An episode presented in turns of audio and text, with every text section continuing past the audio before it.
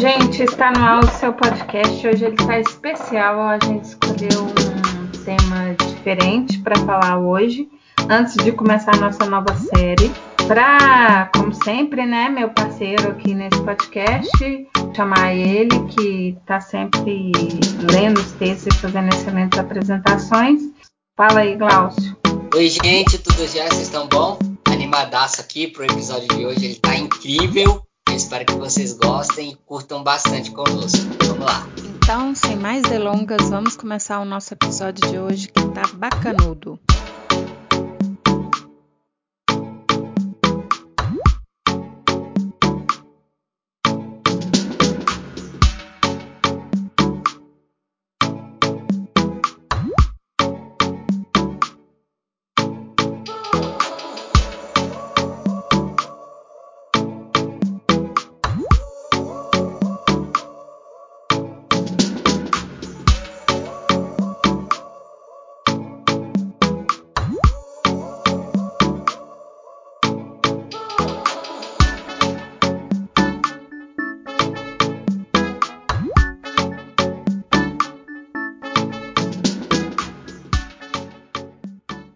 Então, gente, é, aproveitando aí o mês né, da diversidade e do orgulho LGBTQIA+,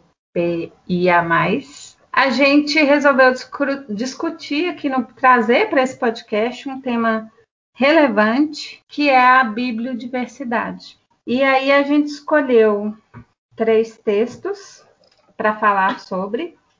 O principal deles é um texto de uma colega nossa do Cefet, Samara Coutinho, que é mestre em estudos de linguagem. E o texto é O Mercado da Bibliodiversidade, uma breve análise da dinâmica de capitais das editoras Patuá e Lote 42.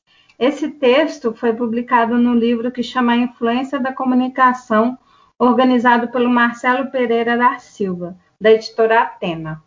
O outro que a gente pegou como apoio, porque esse tema é um tema muito novo, mas também já é um tema bastante pesquisado aí pelos, pelos estudantes e tudo. É, a gente pegou um textozinho. Ah, o livro é de 2019, tá, pessoal? E a gente pegou esse texto que chama Bibliodiversidade e Democracia, que está aí no site da Publish News. Vocês entram lá no site da Publish News e digitam lá Bibliodiversidade, que vai aparecer. Esse texto é de 2018, é um artigo de opinião, na verdade. Ele é da Raquel Menezes. A Raquel Menezes, ela é editora da oficina Raquel e ela foi presidente da, da Libre no biênio de 2018-19. Libre é a Liga Brasileira de Editora. E a Raquel fala aqui muito desse tema. E para dar mais ainda suporte aqui, para a gente não falar nenhuma coisa errada ou pelo menos para a gente cercar o máximo possível, a gente pegou como referência também uma aula pública, Bibliodiversidade, aula 1, na re... no canal lá no YouTube da rede TVT, o título é esse, Aula Pública Bibliodiversidade 1/2. Mas a gente coloca, tá, os links lá nas nossas redes sociais depois. O convidado dessa aula pública foi o doutor em letras Haroldo Seravolo Cereza. Ele também já foi presidente da Libre, ele é jornalista e editor de livros e diretor do portal Opera Mundi. Então as nossas referências são esses, no vídeo é texto também, né? Quem estuda letras aí sabe. São esses três textos textos. A gente, como eu já falei, né, a gente escolheu o mês da diversidade e resolvemos trazer esse tema que é um tema muito importante. Lá na nossa capinha no Facebook, lá do Rubrica, a gente colocou uma frase, né, de um, um, texto do Antônio Cândido, que tem muito a ver com a bibliodiversidade. Uma sociedade justa pressupõe o respeito dos direitos humanos e a fruição da arte e da literatura em todas as modalidades e em todos os níveis é um direito inalienável. Então, Antônio Cândido defendia o direito à literatura, só que para esse direito à literatura acontecer, ele não pode ser cercado, né? Você tem que ter acesso aos livros. Se eu entro numa livraria X e eu só encontro livros de autores, homens de meia idade, hétero, branco, não há diversidade nisso. Então, é, esse direito à literatura ele tem que ser amplo, tanto para que as pessoas, né, economicamente falando, tenham acesso, assim como tem que ter acesso à higiene básica, aos alimentos, alimentação, educação, saúde, é, o direito à literatura, mas não, essa literatura a, a, a, qual essas pessoas, a, nós, né, essas pessoas, nós todos, todos, todos, todos mesmo, é, tenhamos direito, ele não pode ser limitado. Só um tipo de autor escreve, só um tipo de literatura. E no texto lá da Publish News, a, a Raquel Menezes, primeiramente, voltando aqui, porque senão eu começo a falar e me perco. O professor Haroldo, no vídeo, na videoaula, ele fala que esse termo surgiu ali finalzinho dos anos 90, é, lá no Chile, e surgiu a partir dos próprios editores editores de editoras pequenas que estavam fugindo dos conglomerados, das grandes, vamos chamar indústria, porque a gente tem que ter em mente que livro também é, é bem consumível, ou seja, livro gera dinheiro, gera capital, gera renda. Mas ele tem um peso, ele transmite conhecimento, ele transmite saber. Então a gente tem que fazer essa mediação. E aí ele, ele conta, né, nessa videoaula que surgiu lá no Chile, finalzinho ali dos anos 90, mas a coisa foi tomando rumo mais nos anos 2000, meados dos anos 2000, mais para frente, que editores da América Latina, dessas pequenas editoras, ou vamos chamar das editoras independentes, eles começaram a querer dar espaço e publicar outros tipos de literatura e não só aquelas que estavam nas grandes livrarias, que estavam sendo publicadas pelas grandes editoras. E ele chama atenção, assim, que naquele momento, né? Vamos voltar aí 20 aninhos atrás, parece que foi ontem, mas já faz um tempinho, com a pandemia parece que foi mais ontem ainda, que existia aquela conversa ali, anos 2000, auge e tal, que o livro ia acabar, ia acabar, ia virar digital, ia virar digital, não ia ter mais livro, papel, impresso tal, que a gente já falou disso em outro episódio, que é o futuro do livro, e vocês corram lá para ouvir a gente, tá? E aí ele fala dessa questão que atingiu muito de frente o jornalismo, né? Ele é jornalista, o jornal impresso, e tinha essa discussão e tinha outra, outra coisa que estavam surgindo as grandes livrarias, né? Vocês lembram aí, aquele momento, as livrarias pequenas estavam fechando, não estavam dando conta, e aí estava surgindo Saraiva, em Minas a Leitura, a Livraria Cultura em São Paulo, e, e, acho que ela chegou a outros estados, na Bahia tinha Livraria Cultura, aqui, aqui em BH não tinha cultura. E que eu já frequentei, né, e vocês também com certeza, essas grandes livrarias, essas grandes redes, você entra e o livro está ali como um produto. E ele chama atenção que antes as livrarias pequenas, você encostava ter aquele espacinho menor e os livros estão ali todos nas estantes você vai olhando, olhando e tendo acesso. Que nessas livrarias grandes, aí ele remete a uma comparação aos supermercados, né? Que você entra, quando você entra no supermercado, não tem aquelas gôndolas lá que ficam de frente a alguns produtos em destaque, então alguns livros em destaque. E esses alguns livros não era tipo assim, eu, dona da livraria A, botei o livro XYZ. O Glaucio, dono da livraria B, colocou o livro DFG. Não. O, o li, os livros XYZ vão estar expostos em todas as grandes livrarias. Então, o seu acesso é muito menor. Então, era o que esses editores, né, independentes é, da América Latina e tal, e isso saiu do Chile e expandiu realmente para toda a América Latina, discutiam de publicar outras coisas. E aí no texto a Raquel vai falar que essas outras coisas, quando você promove a bibliodiversidade, você também está ali em defesa das diversidades culturais, étnicas, raciais e de gênero.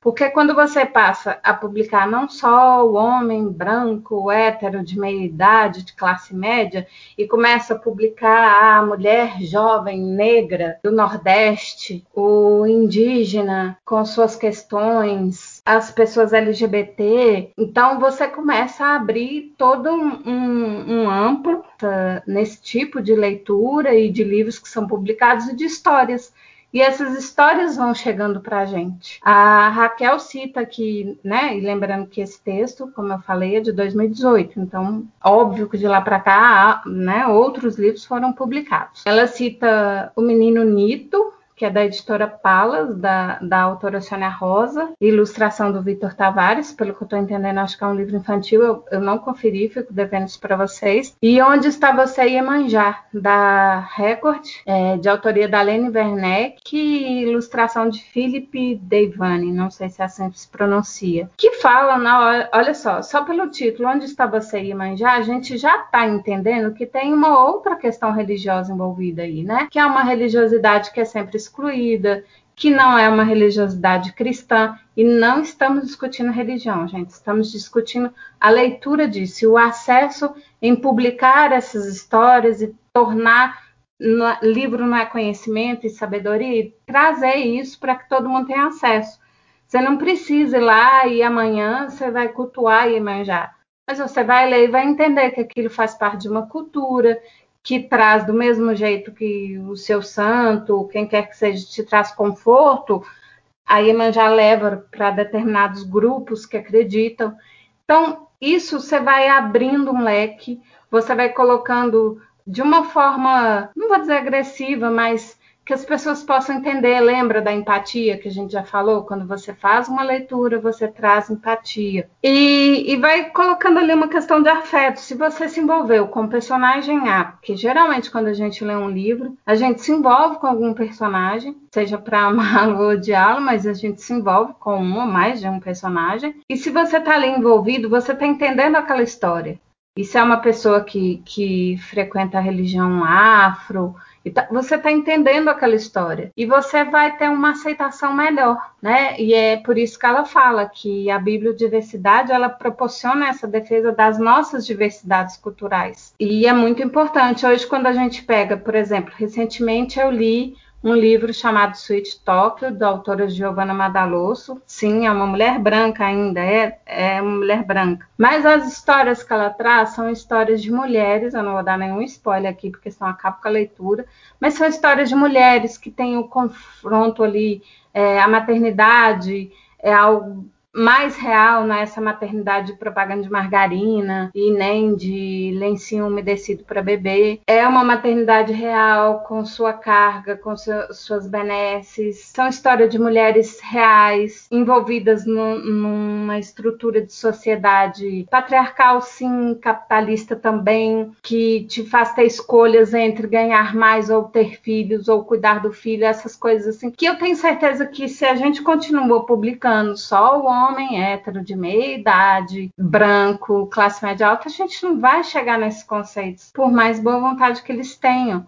porque eles não têm essas vivências e a gente precisa ampliar o leque. A gente não precisa publicar só autores Belo Horizonte, Rio, São Paulo, a gente precisa publicar a menina que está lá em São Luís do Maranhão querendo publicar seu livro, ou o cara que está na periferia do Rio e quer publicar seu livro, quer trazer sua história, coisas que não adianta você falar assim, ah, a gente conhece a periferia. Não, não conhece. A gente não conhece, gente. Ou a pessoa que está ali no norte de Minas, lá no sertão, e quer contar sua história, e é uma história que vai chegar de uma forma diferente para a gente. E aí você vai ampliando o conhecimento, a leitura dessas coisas, o saber, e é muito importante nesse ponto. Acho que eu vou passar a palavra para o Glaucio. Bom, gente, neste, neste bate-papo eu vou trabalhar especificamente com o texto da Samara, porque ele nos fornece uma rica reflexão sobre o mercado independente, de editoras independentes, o mercado maior, enfim, neste artigo, ela partindo das reflexões feitas por John Thompson, do livro Mercadores de Cultura, utilizando os capitais conceituados por ele, né, que é o capital financeiro, simbólico, social, intelectual e humano,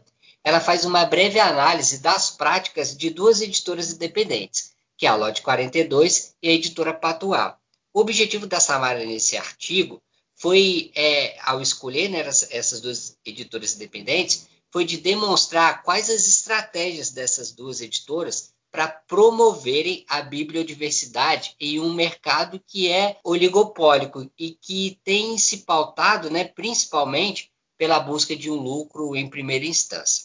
A Samara vai dizer que o que motivou ela essa reflexão foi a percepção de que a pluralidade dos livros publicados estava de certa forma em risco, né? Ela percebeu que as práticas das grandes editoras elas vinham se pautando em obter lucros rápidos, porque os catálogos eram sempre voltados para títulos que, que possuíam grande obsolência. E as editoras escolhidas para compor a análise dela, que é a, a editora Lote 42 e a editora Patois, ela trazia uma vasta possibilidade de análise, porque elas situavam dentro desse qualificador, que é o independente, né, de editores independentes, mas elas também é, possuíam práticas diversas que demonstravam uma espécie de heterogeneidade presente dentro desse campo. E aí ela vai trabalhar o termo, a, a Samara mais para frente do texto, ela vai trabalhar o termo da bibliodiversidade e editoras independentes. Esse termo, bibliodiversidade, ali até pincelou um pouco sobre isso conosco,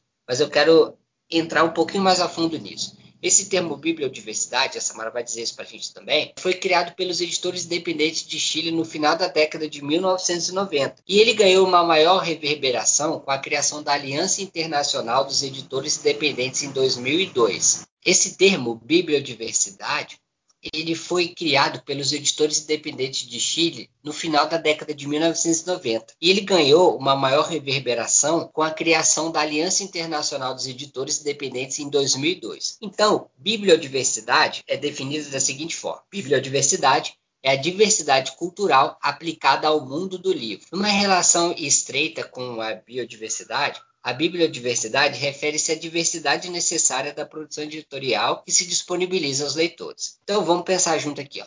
Se os grandes grupos, quando a gente fala assim, né, que os grandes grupos promovem, até pela importância quantitativa sua produção, uma certa diversidade editorial, isso, na verdade, não garante a bibliodiversidade. Por quê? A bibliodiversidade ela não se mede apenas pelo número de títulos disponíveis. E esse enxerto que eu acabei de falar com vocês agora, ele está presente num texto disponibilizado pela Aliança Internacional dos Editores Independentes em 2014. Esse, esse excerto que eu acabei de falar com vocês faz parte de um documento produzido por 400 editores independentes de 45 países, denominado Declaração Internacional de Editores e Editoras Independentes, do ano de 2014, como eu já falei. É, esse grupo teve como intenção manter viva e também fortalecer essa questão da bibliodiversidade, demonstrando que existe sim uma preocupação de uma grande parcela dos agentes do universo do livro, como uma produção pautada pela pluralidade de temas,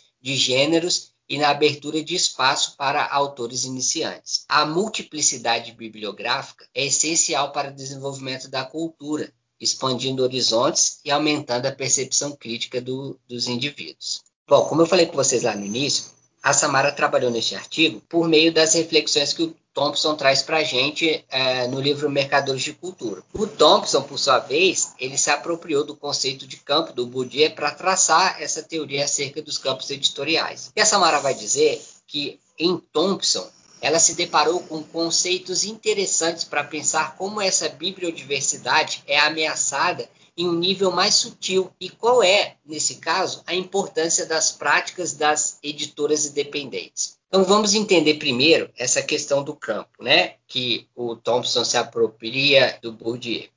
Sucintamente aqui falando, a gente compreende que um campo é um espaço estruturado de posições sociais que pode ser ocupado por agentes e organizações e no qual a posição de qualquer agente ou organização depende do tipo e da quantidade de recursos ou capital que eles têm à sua disposição. Isso está lá no livro do Thompson, na página 10, vocês podem procurar. Ou seja, em outras palavras, existem relações de poder que elas estão estruturadas em recursos que vão além do financeiro e que interferem na inserção e na manutenção de uma espécie de player no mercado. Também é interessante a gente ponderar que essas relações não são estanques, principalmente ao perceber que os campos não são compostos apenas pelo mercado sessionado em nichos de publicações, por exemplo, e sim pelos agentes que os compõem, sejam a organização ou as pessoas. O Thompson, ele separa no livro dele a dinâmica de capitais em cinco pontos que possibilitam, segundo inclusive a própria Samara, uma análise de como essas relações de poder se dão, empregando tanto o caráter relacional das organizações de mesmo nicho, quanto em uma perspectiva mais ampla. E aí, nesse bate-papo de hoje aqui, que é bem curtinho, eu vou passar rapidamente por esses cinco pontos que, que o Thompson trabalha, mas que é importante a gente entender aqui para a gente compreender é, como que a Samara respondeu essa pergunta, né? Sobre as estratégias das editoras independentes para poder ampliar a bibliodiversidade, como elas trabalham nisso. Então, Thompson vai dizer que o capital econômico, é o primeiro, corresponde aos recursos financeiros acumulados, incluindo estoque e instalações, bem como a reserva capital a qual as editoras têm acesso, seja diretamente, né, em suas próprias contas, seja indiretamente, por sua capacidade de recorrer aos recursos da matriz ou de levantar fundos em bancos ou outras instituições. O capital humano ele consiste do pessoal empregado pela firma e seu conhecimento e as suas habilidades acumuladas. Já o capital social refere-se às redes de contatos e relações que um profissional ou uma organização construiu ao longo do tempo. Capital intelectual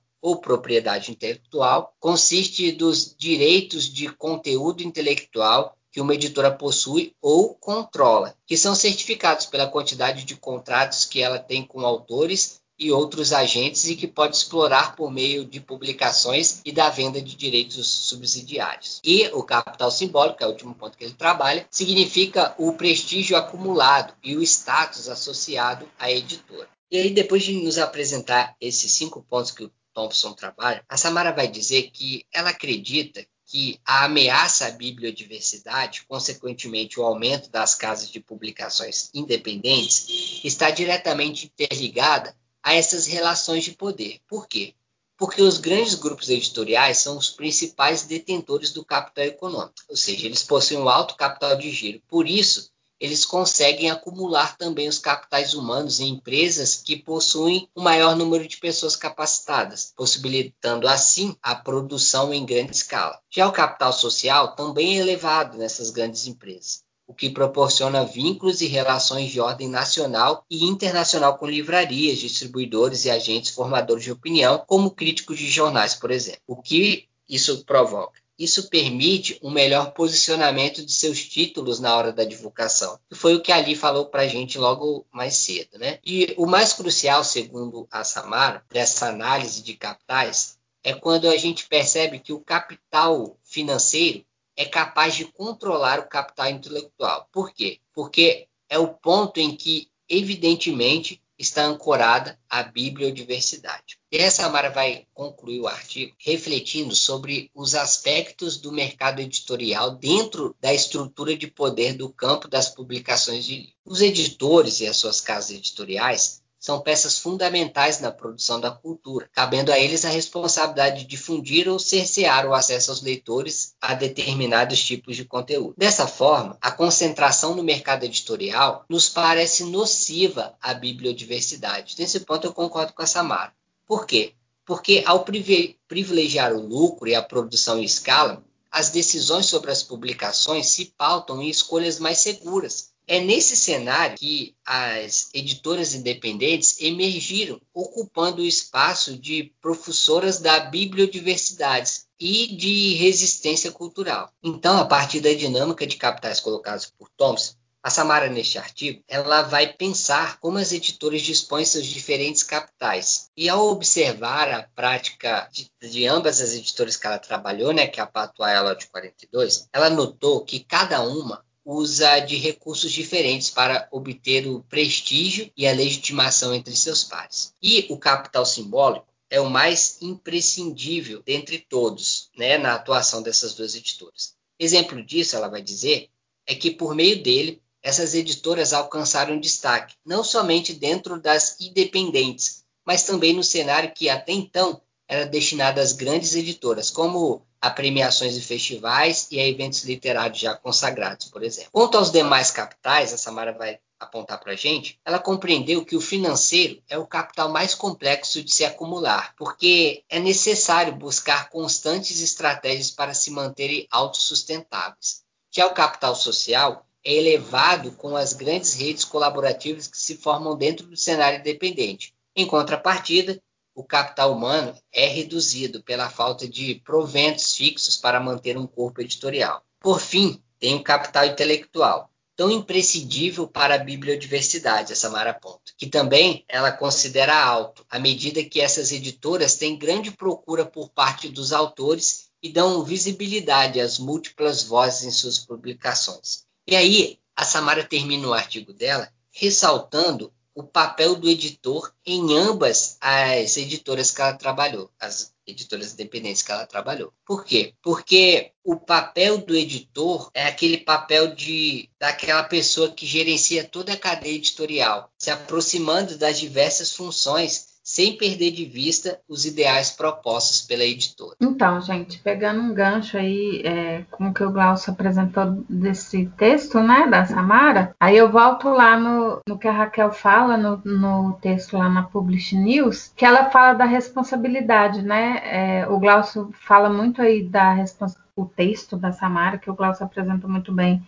fala da responsabilidade, vamos chamar de responsabilidade dos autores, e a Raquel, aqui no texto dela, vai falar não só dos, dos editores, né? Ela vai incluir os livreiros e os governos também, né? Porque o governo também tem que estar tá à frente disso, porque se deixar o mercado se regular só por ele, o mercado quer fazer dinheiro, quer vender. Então, tipo assim, sei lá, a gente publica, como o Glaucio falou lá no início, um livro obsoleto, mas que vai vender, sei lá, milhares e milhares e milhares de cópias, mas três meses e ele vai render X grana, e um outro que não vai vender tanto e vai ter que ficar mais tempo aí na livraria. Então, o governo tem que ter isso, né? Projetos editoriais, levar essa literatura para as bibliotecas das escolas, das universidades, para as bibliotecas públicas, divulgar isso, né? No próprio ensino, tinha a questão da compra dos livros infantis, né? É, mas isso aí é um outro assunto que a gente não vai entrar hoje, que trouxe um pouco dessa diversidade aí uns anos atrás, antes de tanta coisa ser destruída, que os meninos tinham acesso a outros tipos de leituras, né? Mas não é só isso. E a gente também, aqui do lado de fora, que a gente faz parte desse mercado, lembra lá do campo? O campo, a gente também está ali no campo editorial. Nós somos os leitores, nós somos os, os quem compra esses livros. Então, assim, olha a tua estante, olha as leituras do ano aí. O que, que você leu? Você leu só homens brancos? Quantas mulheres você leu e quantos homens você leu? Quantas mulheres negras? Quantos homens negros? Quantas pessoas LGBT você leu? Tanto da autoria quanto da história que é contada, né? A sua leitura tá, tá sendo muito fechadinha em um lugar só, ou a sua leitura está tá diversificando, está ampliando esse leque. Então, para a gente amarrar isso, eu acho que essa pluralidade, a gente precisa ter isso em mente, né? Que a bibliodiversidade ela é fundamental para que a diversidade cultural, de gênero, racial e de classe ela exista e a bibliodiversidade ela precisa que todos os seus vou chamar de atores, todos os atores movidos, ou todos nós que fazemos parte de, do campo editorial e do campo livreiro, vamos chamar assim, que todos nós estejamos atentos e participando, quer como autores, leitores, professores, estudantes, pesquisadores. A gente tem que ficar atento e disseminar e buscar essas leituras. A gente viu aí mais recentemente uma corrida, vamos chamar assim, dos grandes conglomerados para esses autores mais diversos, que eram autores que eram publicados em editoras pequenas e aí grandes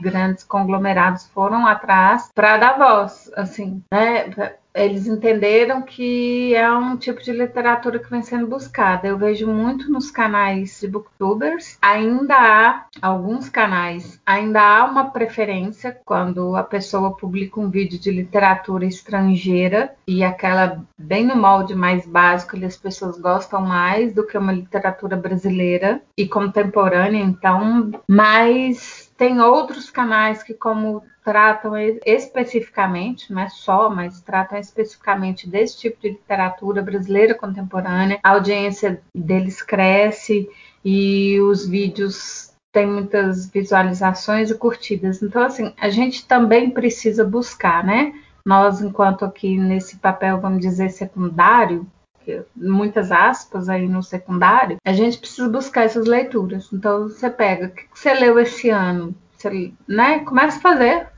É até assustador quando você.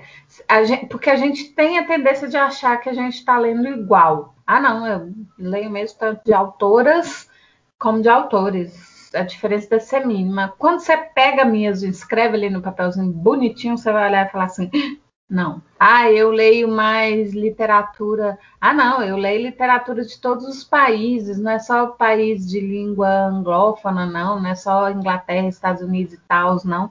Eu leio de todos. Quando você põe no papelzinho, você vai olhar e fala: você tomou outro sustinho. Então, né, começa a olhar para suas leituras e ver a importância disso, e não só para a gente, né?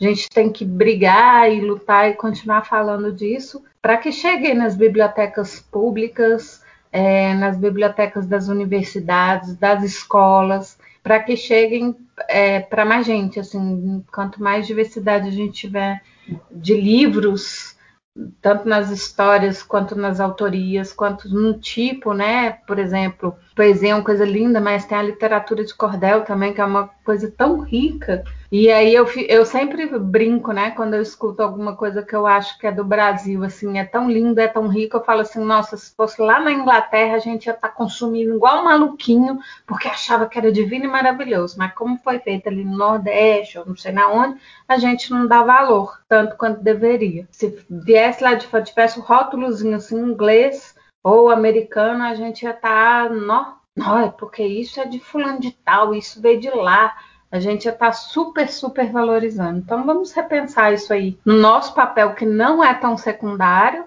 e que a gente pode mudar e buscar. Então a gente trouxe esse aperitivo aqui. É um episódio diferenciado que a gente vai buscar fazer sempre quando a gente acabar uma série. A gente vai buscar temas. E caso vocês achem que a gente deva voltar nesse tema, pode sugerir, pode fazer perguntas, que a gente vai gostar muito. E aí, só para fechar né, o episódio. A gente agradece muito. E eu vou falar aqui de uma surpresa que no próximo episódio nosso a gente vai ter uma convidada mega ultra max over especial, que é a professora lá do Cefet, a Renata Moreira, e ela vai estar lá com a gente e a gente vai conversar com ela sobre um pouco de história do leitor, leitura, as aulas no Cefet, e vai ser bem bacana. A gente está assim com orgulho danado de poder gravar esse episódio com ela, dela ter aceitado o nosso convite. E vai ser bem legal. Então vocês não percam. E obrigada por escutarem, assim, foi muito bom falar desse tema aqui. E falou, brigadão. Klaus. Gente, foi um prazer trabalhar esse termo aqui hoje, né, neste episódio. É o que a gente vai procurar fazer sempre no intervalo de uma série e outra, a gente vai trazer um termo da literatura, enfim, do mercado editorial, essas coisas para a gente discutir aqui, trazer para o conhecimento de vocês. E foi um prazer, espero que vocês tenham gostado. Semana que vem a gente tem um episódio sensacional, tá muito especial. Vocês vão amar a Renata, tenho certeza disso. Então, já anota na agenda aí para a próxima sexta-feira vocês ficarem ligadinhos conosco, tá bom? Um abraço e até semana que vem. Então é isso, gente. A gente aguarda vocês até semana que vem. E escuta esse episódio que também tá bem legal. E a gente espera lá com a Renata. Uma super poderosa vai visitar o nosso podcast e vai ser muito legal. Beijão e obrigada pela audiência. Obrigada a todo mundo que está curtindo, comentando. Falou, até semana que vem.